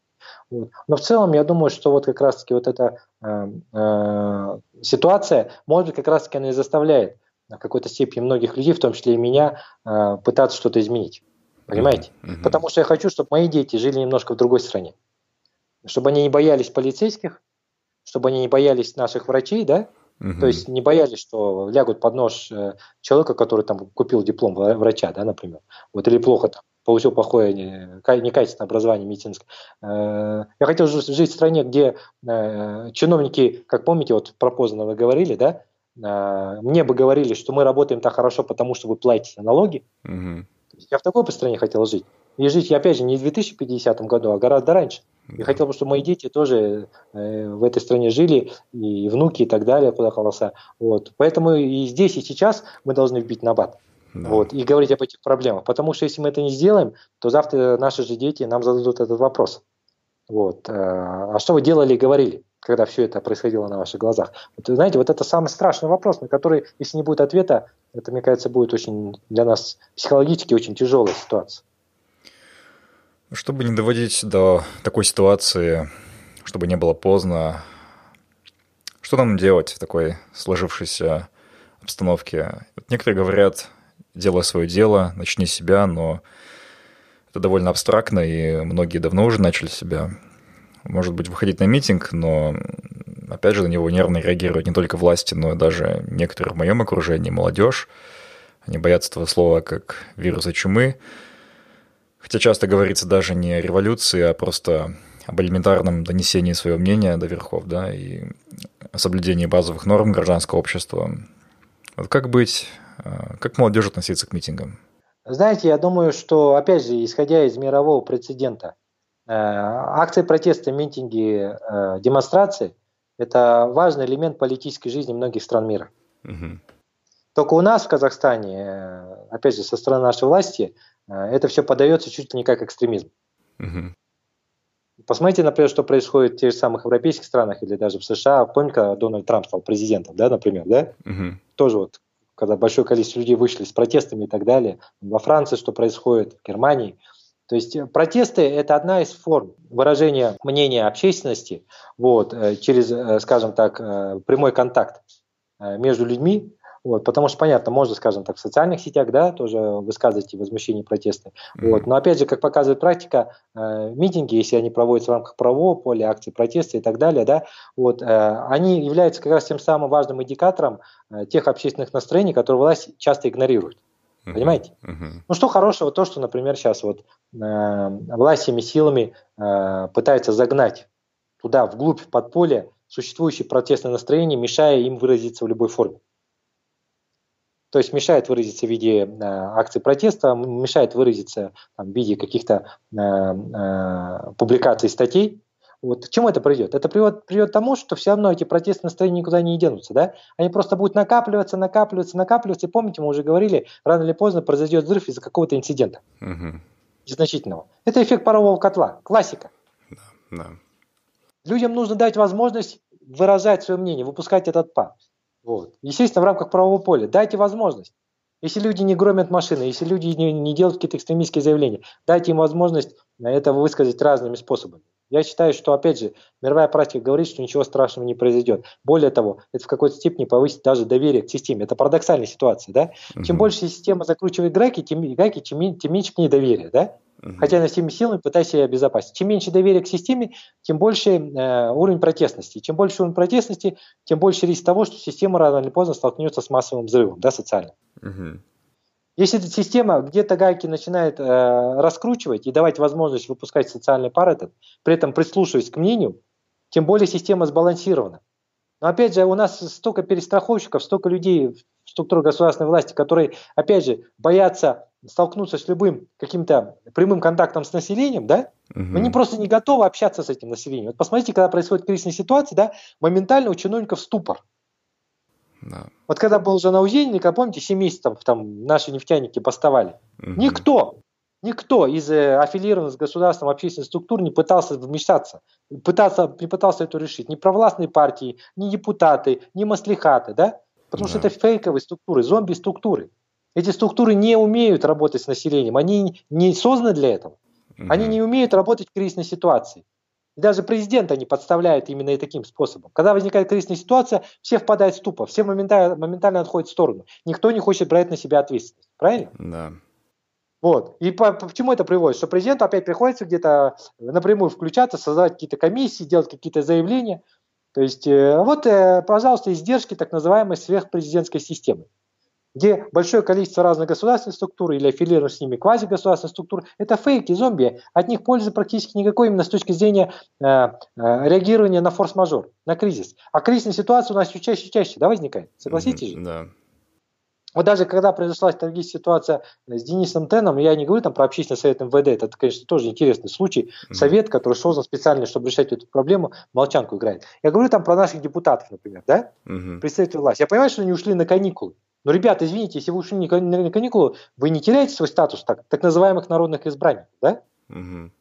Никто из них не сделал никаких заявлений. Такое ощущение, что они улетели на Марс, на Луну. Да. Вот. То есть, опять же, вот это является вот, э, наглядным примером того, что, к сожалению, существующая система, которую власть создала, она сама же, эта система играет против нее. Угу. Особенно во время кризисной ситуации. Мы видим, как моментально э, этот ступор, эта неэффективная коммуникационная работа приводит к тому, что население еще больше высказывает возмущение, еще больше выражает недоверие этой системе. Вот такая цепная реакция. И это не вина населения, что столько проблем в стране. Не население эти проблемы создало да, с коррупцией там в правоохранительных структурах, с неэффективными там чиновниками на местах и так далее, вот, с плохими дорогами, сивых и там за Алматы и так далее. Это не население виновато. И когда население хочет что-то высказать, моментально здесь включается тот самый вот этот репрессивный аппарат, который тут же показывает всем свое место. Вот. Э, я поэтому считаю, что, э, опять же, власти призывают, пока не поздно, меняйте систему государственного управления, вводите новую систему госменеджмента.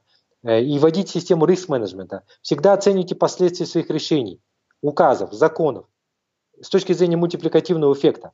Всегда исходите из того, как ваши действия сегодня или ваши слова сегодня могут отразиться в будущем настроении через какой-то период времени.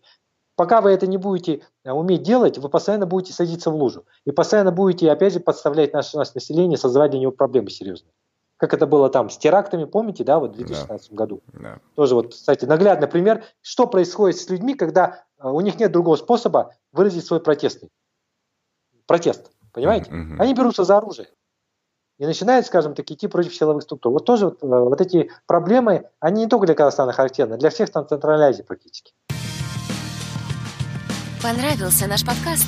Найди Find Your Bee без пробелов в соцсетях – Facebook, ВКонтакте, Instagram, а также на наших каналах в YouTube и Telegram.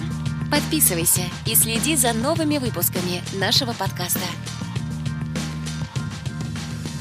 А, говоря о нашем подкасте подкастинге в целом, и его месте в казахстанских СМИ и цензуре, я даже не уверен, что Министерство информации знает о таком виде контента.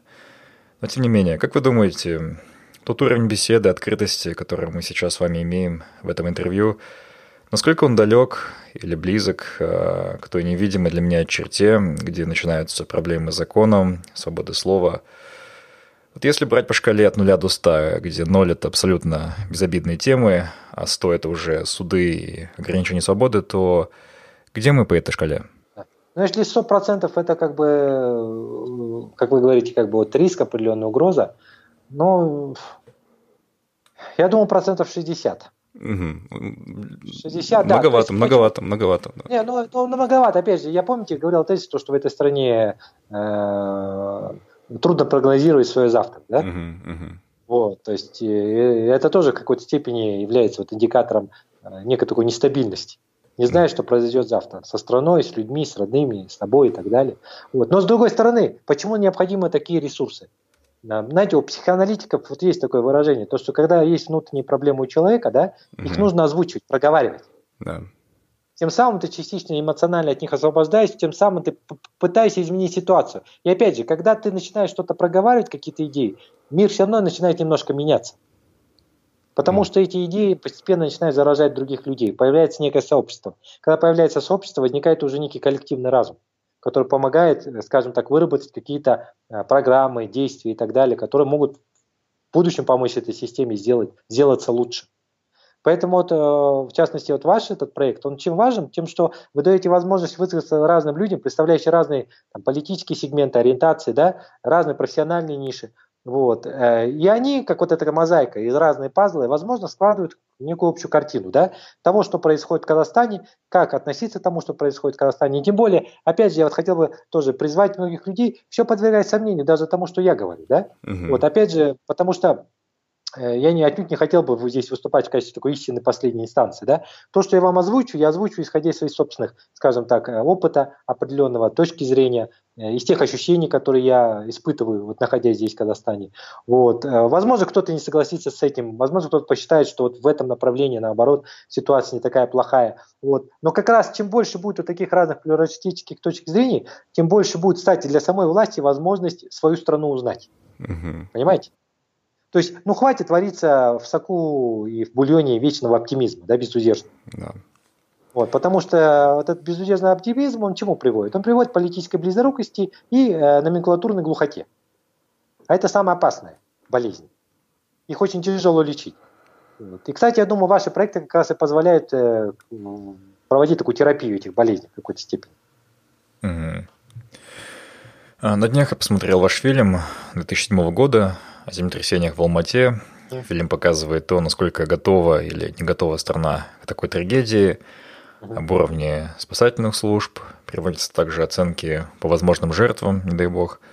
А, говорится, что одна треть может погибнуть сразу же, другая треть – это травмы и ранения, и оставшаяся треть хоть останется невредимой физически, но все равно потеряет имущество и кого-то из родных и друзей.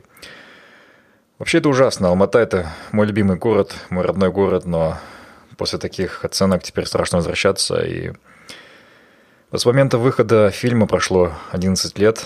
И как вы думаете, что-то изменилось в готовности страны к такому природному явлению? И почему алматинцы, в том числе и вы, остаются в этом городе, не уезжают в Астану, например, зная все это? Да, на самом деле, вы правы, потому что здесь я тоже как бы в Алмате родился, мой любимый город, э, э, без которого я долго не могу находиться, да, угу. даже когда куда-то уезжаю в командировке, какая-то такая энергетическая связь, возможно, с нашими любимыми горами. Угу. Вот, э, э, мы когда снимали этот фильм, действительно, в 2006 году, это был довольно такой хороший, интересный проект, э, 9 баллов. Кстати, мы издали еще и книгу то есть возможные последствия алматинского землетрясения, эффект домино, да? Угу. То есть кроме этого фильма была еще и книга. Кстати, книга, она была действительно рассчитана именно на представителей государственных структур, которые занимаются там, чрезвычайными ситуациями, вообще безопасностью города. Мы эту книгу потом бесплатно всем раздали, кто э, из профильных государственных структур ответственен за это. Но, к сожалению, вот э, этот фильм действительно можно найти в социальной, э, вот, э, в YouTube, э, там мы выставили его относительно недавно, и вы увидите то, что вот многие проблемы, о которых там говорится, э, они, к сожалению, так и остались э, актуальными. Так и остались актуальными. То есть наш город, он все время как, э, живет как на вулкане, вот, э, в повышенной зоне риска. Э, население стало еще больше, угу. если сравнивать с 2006 годом. Э, строительство не уменьшилось, даже увеличилось. А, но при этом мы не видим, к сожалению, со стороны государственных структур, в том числе и городских, а, каких-то активных действий вот именно с точки зрения повышения сейсмобезопасности нашего города. Mm-hmm. Вот. Я им и говорю по поводу сейсмоусиления активного, вот. Э, не только социальных объектов, но и в целом жилого фонда. Вот. У нас дома на самом деле многие очень старые, э, Потом, опять же, в этом фильме тоже говорилось, за эти годы было столько внутренних перепланировок да, во многих квартирах, и так далее, что тоже нарушило конструкцию многих домов. Вот. Э, потом не стоит забывать то, что в Алмате за это время появилось большое количество тех же самых автозаправок. Когда мы разговаривали в этом фильме с честниками, с специалистами именно по выживанию, они mm-hmm. тоже это относили к большой проблеме, к рискам, то что кроме землетрясений могут появиться и побочные эффекты. То есть землетрясение – это уже большая катастрофа, но появляются вторичные эффекты от землетрясения, начиная от селевых сходов, да, которые mm-hmm. тоже могут произойти, учитывая, что у нас есть Моренные озера, э, довольно большое количество их, представляющих угрозу, и заканчивая пожарами в связи с этими всеми э, огненными реками, которые могут быть в нашем городе. Вот. И самое главное, что, к сожалению, э, не делается еще очень важной второй задачей, не повышает культуру населения с точки зрения безопасности. А, да. Как это делают, например, в Японии, где тоже привыкли жить в условиях постоянных рисков. Но там со школы, с детских садов все дети один из важных уроков – это именно урок по безопасности. Мы, кстати, вот издали, я вот сейчас тут у меня книжка лежит. Вот мы издали книгу, например, вот мои э, хорошие знакомые, я 20 лет знаю, Нацукоука. Другая Япония лежит в бесчайной церемонии. книга про Японию, не туристическую. Uh-huh. Вот мы ее в 2016 году, 2016 году я ее издал в рамках своего фонда. И вот здесь в этой книге одна из глав посвящена именно тому, как э, японцев обучают безопасности, что они должны делать в условиях землетрясений, там э, пожары и так далее. И там в этой главе как раз описано на примере сына э, моей знакомой вот э, на Цукаука, как в школах их обучают. Uh-huh. А в детском саду, извините, как в детском саду их обучают, уже в детском саду. И потом как в школу это переходит. Регулярно, каждую неделю. На уровень автоматизма этого вводят. То есть они знают, что они должны делать, они знают, как себя вести. Вот, э, там четко прописан алгоритм действий. В случае разрушения, куда идти, где э, э, безопасные зоны, где создается лагерь для людей, которые выжил, да, и так далее. То есть там очень сильно выстроена вот эта система именно э, по принципу спасения утопающих, это дело самих утопающих, да. То есть даже как в нашем фильме говорят многие специалисты по выживанию, после разрушительного землетрясения в Алматы, как минимум в течение недели, многие жители Алматы будут предоставлены сами себе угу. с точки зрения спасения самих себя. Да. Вот. Никто им не придет на помощь. В этом большая проблема. Не успеют прийти. Завалы будут. Многие машины не могут проехать. Проехать через эти завалы разрушенные и так далее. Это, это мировой опыт. Вот. Да, и да. поэтому людей нужно обучать. Их нужно обучать. То есть открыть хотя бы, опять же, еще раз повторю, специальные учебные программы в детских начать с детских садов. Потому что если дети будут обучаться, то и родители тоже будут обучаться. Правильно? Угу, угу.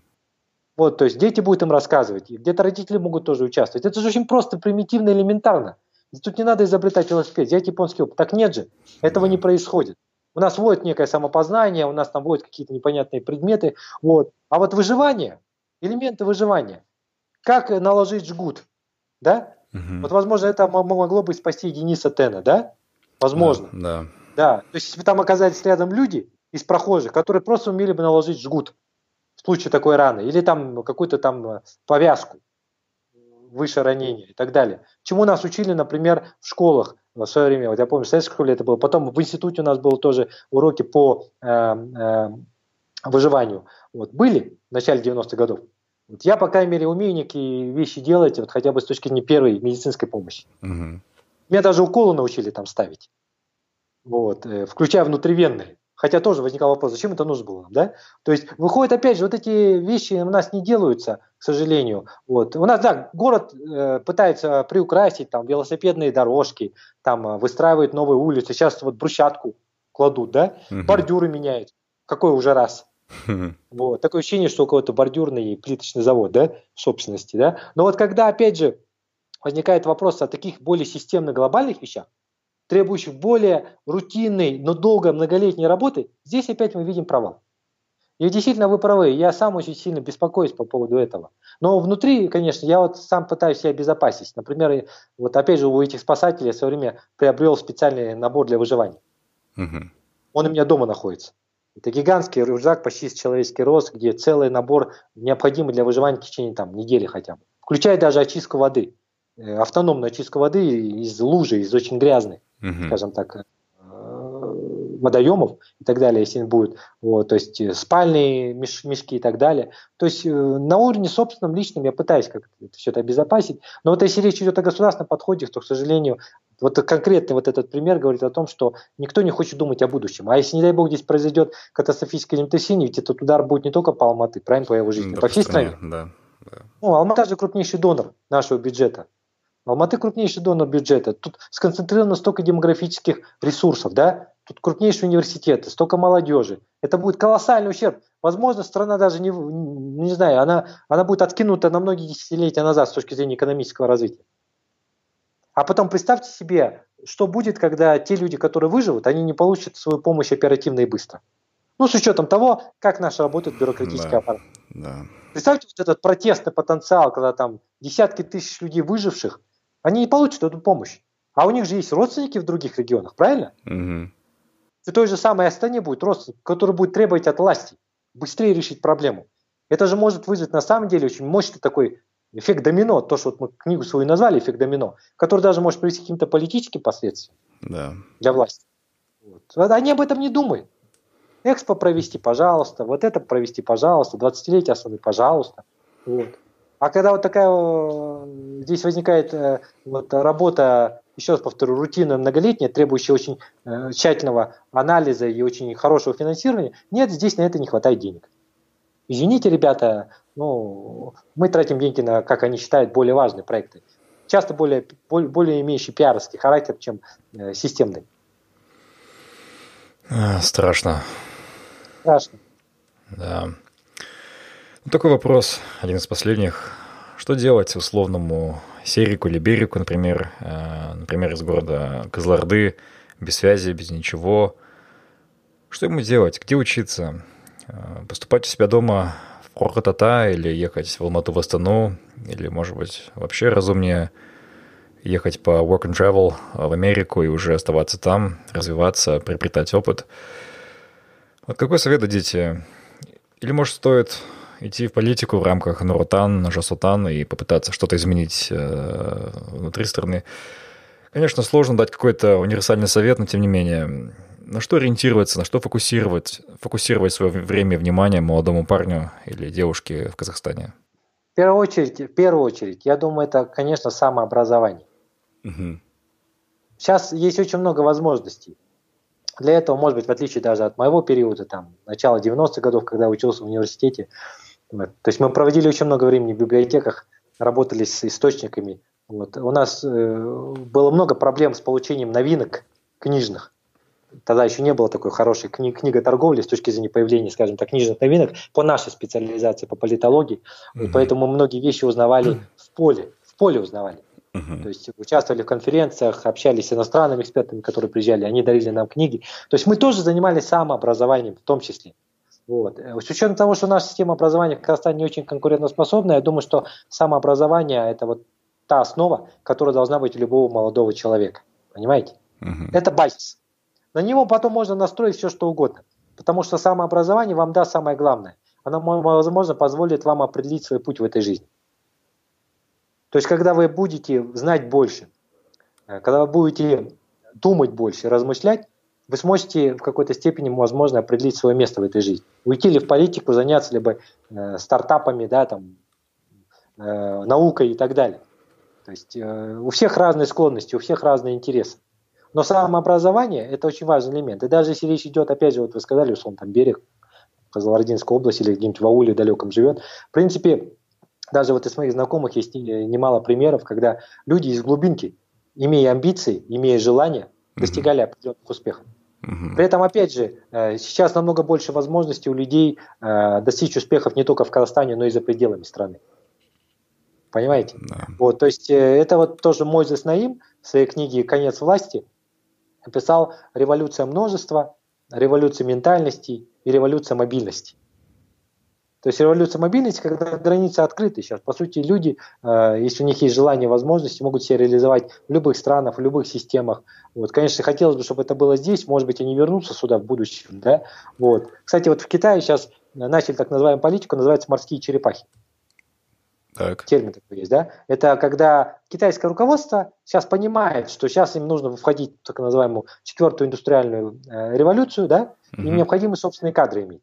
Вот. И что они делают? Они сейчас э, начали программу «Морские черепахи», когда стали приглашать назад в страну тех китайцев, которые когда-то давно уехали угу. из Китая, э, живут уже за границей, в США, в Европе, имеют очень хорошую работу в разных компаниях инновационных, даже занимают какие-то хорошие позиции. И вот сейчас они их приглашают назад в Китай, чтобы те заняли намного лучше позиции, имеют очень хороший социальный пакет и так далее. Вот. Э, либо даже пытаются пригласить а, тех а, китайцев, которые родились за пределами Китая угу. в свое время. Но имеют очень хорошие знания, профессиональные способности, которые могут реализовать внутри Китая. Я, кстати, вот был в Японии в январе. В Японии тоже интересный момент. Я вот сам э, с удивлением узнал, что, оказывается, в Бразилии, Бразилии а, в течение уже многих-многих десятилетий да. живет э, японская диаспора. Да довольно большая. И вот японское э, э, правительство, и, кстати, многие компании японские стали приглашать э, бразильских японцев, назовем это так, да, uh-huh. в Японию, да. чтобы они работали на разных позициях топ-менеджеров. Кстати, многие из них плохо знают японский язык уже, да, uh-huh. и они даже, находясь там в Японии, живут даже в своем собственном таком мир, мирку, да, то есть там селятся поблизости друг от друга, да, у них там, собственно, такая мини-диаспора даже возникла. Да, да? Да. Вот тоже интересный пример, что даже Япония, инновационная страна, пытается приглашать японцев, э, э, которые родились в другой стране. Вот. Но почему? Потому что им необходим их опыт, необходим их международный навык, необходимы их знания. Вот. Поэтому, опять же, э, сейчас не так много границ, как было в наше время. Там, советское время, там, в начале 90-х годов. Сейчас больше уже возможностей. Но, с другой стороны, конечно, много ограничений сейчас внутри страны, да. Угу. Эта система, а, к сожалению, действительно у нас любит говорить о конкурентоспособной личности, а, но когда вот я недавно, в прошлом году дискутировал с представителями власти, я им сказал, ребята, ну хватит постоянно говорить о том, что да, и размышлять, что такое конкурентоспособная личность в Казахстане. Они у нас есть, но эта конкурентоспособность никогда не будет реализована, если не будет внутри созданы для этого условия, да? Угу. Ты можешь быть 7 5 во лбу, Э, ты можешь быть а-ля Билл Гейтсом или Цукербергом, но если тут столько потолков будет создано искусственно для этих молодых людей и социальных лифтов не будет, то тогда эти люди уедут из страны, имея эти способности и таланты. Вот. Но опять же, еще раз повторю, а если у вас есть э, амбиции, если есть желание изменить себя и изменить этот мир, то в принципе нет ничего невозможного. Если не в Казахстане, то за пределами страны. А, Досум, если можно э, коротко посоветуйте молодежи, как вернуть оптимизм, э, веру, как начать что-то делать э, после последних событий. Как мне кажется, очень обострились уныние и неверие. Это я замечаю в разговорах со своими знакомыми, и моя жена замечает это из своего окружения. Что делать? Ну, во-первых, цените вот тот период, который называется молодость. Вот. Время пролетает очень быстро. Вот. Я завидую вам, потому что вы находитесь как раз в том возрасте, я говорю как раз, например, там, про 20-летних, может даже младше, может чуть старше, ну, условно, там, до 30 лет и так далее. Хотя сейчас вот по новым правилам молодыми считается чуть ли не до 50 лет, да? Хм с учетом да, повышения продолжительности жизни, но именно вот, э, вот это 20-летний, может быть, 30-летний, это тот самый э, возрастной период, когда действительно э, э, люди закладывают фундамент и базис для своего дальнейшего развития и роста. Они закладывают фундамент и базис для э, своей будущей семьи, если они будут ее создавать. Потому что детям тоже нужны примеры для подражания. Дети в первую очередь смотрят на своих родителей. Вот. Поэтому, э, несмотря на то, что в нашем мире очень много проблем, очень много зла, большое количество рисков и угроз. В любом случае, в этом мире есть и много хорошего и прекрасного. В этом мире есть возможности что-то пока еще изменить. Начните изменять вначале себя. Вот, э, самих себя. Потому что тогда это позволит вам действительно попытаться уже изменить окружающий мир. То есть начинайте с самих себя. Вот, и сидеть и жаловаться на себя или сидеть и жаловаться на окружающий мир, ну, это может продолжаться бесконечно, вплоть до вашей смерти, да. Mm-hmm. Мне кажется, что наоборот, как раз-таки сейчас э, есть очень большая возможность заявить о себе. Для этого есть большое количество разных информационных каналов. Mm-hmm. Но опять же, к сожалению, многие это используют неправильно где-то, да? То есть часто это делают хайпово, часто это делают чисто ради популизма и так далее. Часто выдаются, опять же, с точки зрения каких-то информационных вбросов, вещи, которые на самом деле не имеют никакой ценности в будущем. Но с другой стороны, сейчас формируется такое новое информационное общество, которое позволит каждому из вас э, озвучить свой голос, заявить о себе, как о гражданине, как о созидательной личности, как о человеке, который пришел в этот мир не просто для того, чтобы, скажем так, его созерцать, но и сделать, еще раз повторю, немного лучше. И опять же, не пытайтесь сразу делать его лучше на глобальном уровне. Начните это изменение на своем локальном уровне. Да. Найдите то дело, то дело, которое вам нравится. Не делайте это ради только денег. Потому что если вы будете делать это ради денег, вы попадете в ловушку потом неудовлетворенности. К 40-50 годам, mm-hmm. даже занимая высокую должность, когда вдруг поймете, то, что эти годы вы потратили только на карьеру. На дело, которое, в принципе, вам не интересно. Да. Найдите то дело, которое вам доставляет удовольствие. Если вы будете делать его правильно, то этим вы уже будете делать наш мир лучше.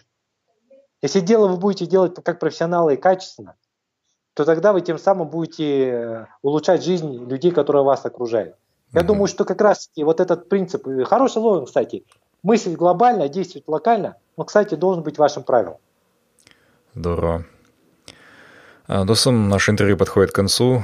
Спасибо большое за ваше время, за вашу открытость, за очень интересную информацию, а, полезную для меня и для наших слушателей. Я желаю вам удачи в вашей деятельности, в вашем творчестве. Продолжайте творить и нести истину в массы. Удачи вам. Спасибо. Спасибо, Кайжан, тоже за очень интересный ваш проект. Я с удовольствием принял участие. Желаю вам, чтобы он существовал в течение многих лет, у вас было много интересных собеседников, и, возможно, даже трансформировалось в нечто более глобальное да. в этом плане. Вот. И желаю вам удачи, здоровья, чтобы все было хорошо в вашей семье. Ну и, конечно, надеюсь, что вы вернетесь в Казахстан, и в Казахстан, возможно, другой, немного лучше. Надеюсь, надеюсь. Спасибо, Досым, спасибо нашим слушателям за внимание, и до встречи. Спасибо, что были с нами. Мы беседуем, чтобы понять себя, наше поколение и общество. Наша цель — сделать людей внимательнее к себе, быть свободнее и счастливее. Если вам понравился подкаст Find Your Bee, подписывайтесь на него на iTunes и Google Play, а также следите за нами в Фейсбуке, Инстаграме, ВКонтакте и на сайте findyourbee.com. Также вы можете сделать подкаст еще лучше и помочь другим, оставив отзыв на iTunes. Помните, только вы определяете, что для вас счастье и успех. Найди в себе своего баттера, и твоя жизнь больше не будет прежней.